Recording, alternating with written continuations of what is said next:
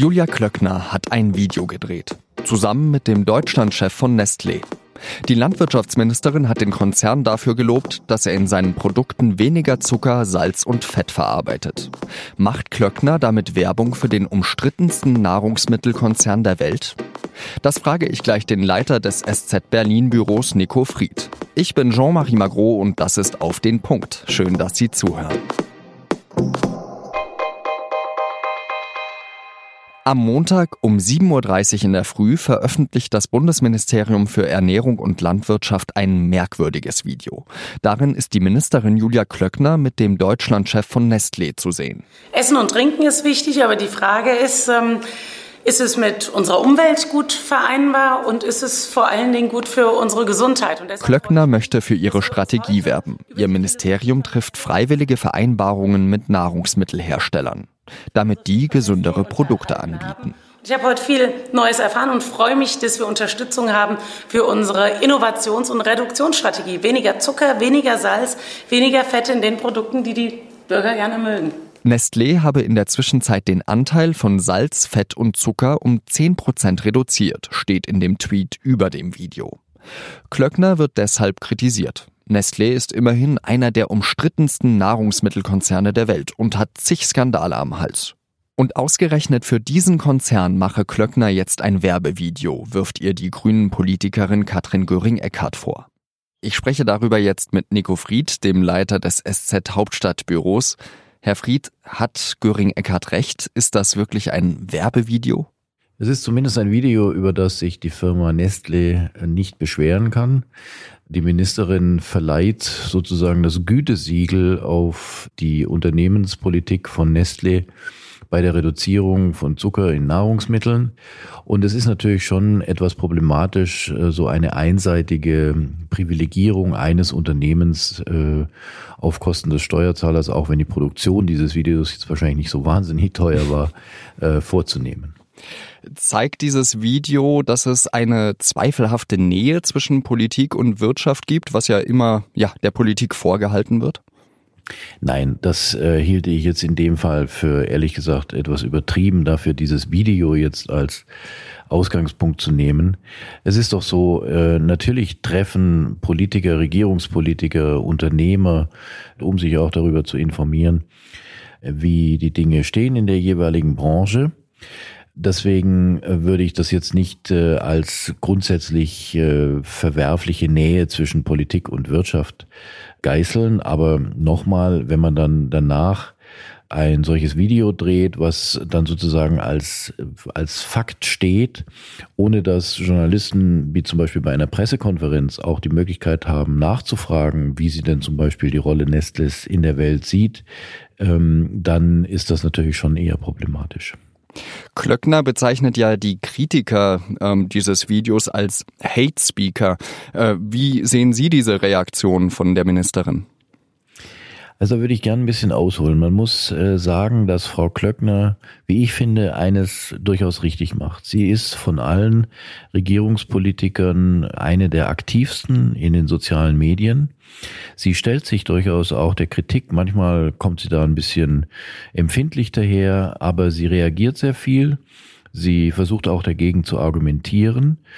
Und nun hat sie gestern diesen Begriff von den Hate Speakern verwendet, den ich auch für völlig unangemessen halte, weil er aus einem Zusammenhang kommt, wo es nun wirklich um richtig äh, harte Diskriminierung und zum Teil auch um rechtswidrige und juristisch einschlägige Sachverhalte geht.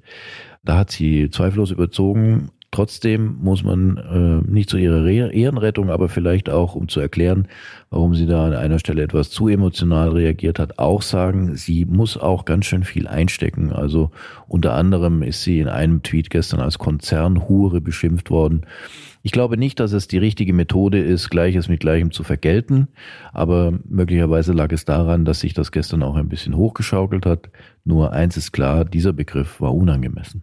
Nachdem das Rezo-Video ja veröffentlicht wurde, da wurde der CDU vorgeworfen, dass sie gar nicht auf die inhaltliche Kritik von Rezo eingegangen ist, sondern ja, sich auf persönliche Diffamierungen versteift hat. Würden Sie sagen, dass diese Kritik jetzt auch eben auf Julia Klöckner zutrifft? Nein, ich sehe die Problematik bei diesem Video von Frau Klöckner als Ministerin eher an einer anderen Stelle, nämlich in dem Fall darin, dass sie versucht, mit inhaltlichen Argumenten zu reagieren. In dem Fall geht es aber nur teilweise darum, sondern es geht darum, dass sie dem Vertreter einer Firma, die eines Konzernes, eines Weltkonzernes, der wegen mancher Methoden im internationalen Geschäft durchaus in der Kritik steht, so kritiklos ein Forum überlässt.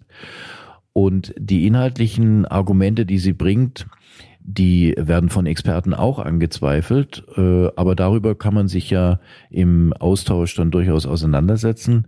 Aber ich glaube, in diesem Fall lenkt sie mit der inhaltlichen Beantwortung etwas äh, von der Problematik ab, dass es äh, eben mit dem Konzern Nestlé durchaus so ist, dass man da auch etwas mehr Distanz wahren könnte. Sie beobachten ja die CDU in Berlin von, von nahem. Haben Sie da den Eindruck, dass diese Partei jetzt eben dazugelernt hat in den vergangenen Wochen, wie man eben auf äh, Videos, auf äh, Postings in den sozialen Medien reagieren soll oder hat da überhaupt kein Lerneffekt eingesetzt? Sagen wir mal, da hat noch kein Lerneffekt in der Hinsicht eingesetzt, dass sie jetzt schon wüssten, wie sie es tun sollen. Aber der Lerneffekt, der eingesetzt hat, ist die Einsicht, dass man sich um dieses Thema jetzt mal verschärft kümmern muss. Diese Hilflosigkeit, die sich beim Rezo-Video gezeigt hat, ähm, ist ein Erbe, das Frau Kram-Karrenbauer im Parteivorsitz angetreten hat. Ich glaube, es gibt, wie wir am Fall Klöckner ja auch gesehen haben, durchaus einzelne CDU-Politiker, die da schon weiter sind. Und ich denke auch, man muss unterscheiden zwischen der Frage, wie einzelne Politiker, die auch auf ihren Fachgebieten zum Beispiel als Minister kritisiert werden, ähm, mit den sozialen Medien umgehen. Die tun das ja nicht selten auch mit Hilfe ihrer Pressestellen in den Ministerien. Äh, und auf der anderen Seite, wie eine Partei als Ganzes äh, mit solchen Dingen umgehen muss. Aber da äh, ist die CDU noch sehr am Anfang, aber sie ist es nicht alleine. Es ist ja nicht so, dass die SPD da sehr viel besser dastünde. Man muss sagen, leider ist die AfD da einstweilen wohl am professionellsten, weil die von vornherein sehr stark die sozialen Medien genutzt haben. Vielen Dank nach Berlin, Herr Fried. Und jetzt noch drei weitere Nachrichten. In Oldenburg ist der größte Serienmordprozess der deutschen Nachkriegsgeschichte zu Ende gegangen. Der ehemalige Krankenpfleger Nils Högel ist in 85 Fällen des Mordes schuldig gesprochen und zu einer lebenslangen Haftstrafe verurteilt worden. Er hatte zwischen 2000 und 2005 als Krankenpfleger an Kliniken in Oldenburg und Delmenhorst gearbeitet. Dort hatte er über Jahre Patientinnen und Patienten mit Medikamenten zu Tode gespritzt.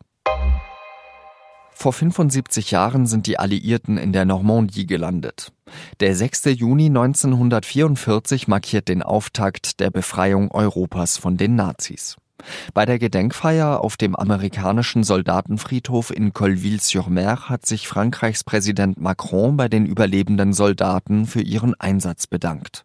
Macron hat dazu aufgerufen, die Allianz der Völker am Leben zu halten und die Freundschaft mit den USA hervorgehoben. Auch US-Präsident Trump hat die Leistungen der Soldaten gewürdigt. Das Verhältnis mit Frankreich hat er als unverwüstlich bezeichnet.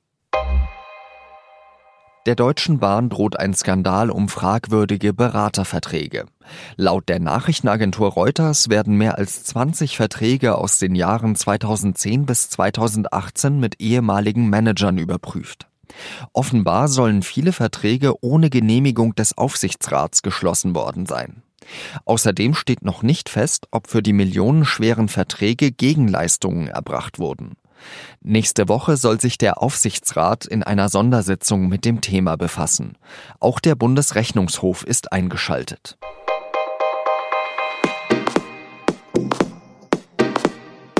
In den Nachrichten haben wir es ja schon angesprochen. Nils Högel muss wegen 85-fachen Mordes lebenslänglich ins Gefängnis.